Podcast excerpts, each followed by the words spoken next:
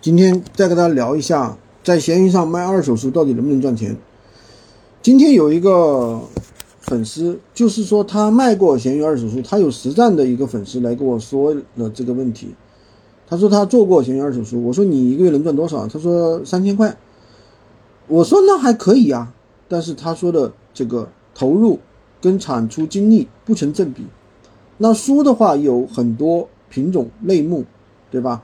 第二呢，二手书又不是标品，新旧程度每个人有每个人的评价标准，每个人有每个人的判断。也就是说什么呢？你 从不管从谁那里收的书，你要去学习，知道吧？每次的货源它不是稳定的，所以他这个闲鱼二手书，比如说从孔夫子啊什么地方去收这个书，他一定会出现这个问题，就是什么违背互联网的逻辑，知道吧？嗯。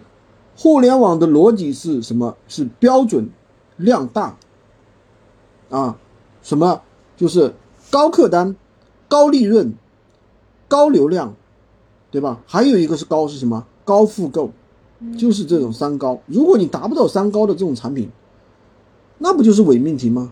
对不对？我一直说是伪命题，对吧？他们说不是的，是吧？所以说。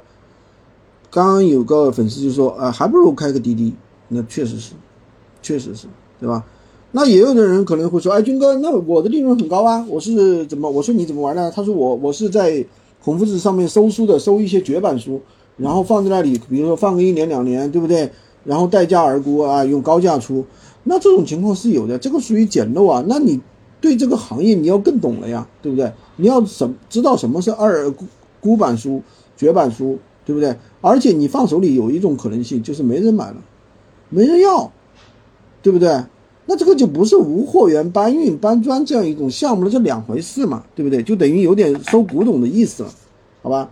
今天就跟大家讲这么多。闲鱼二手书这个项目，反正我也是去亲自去体验过的啊，确实它是有很大的一个问题的，好吧？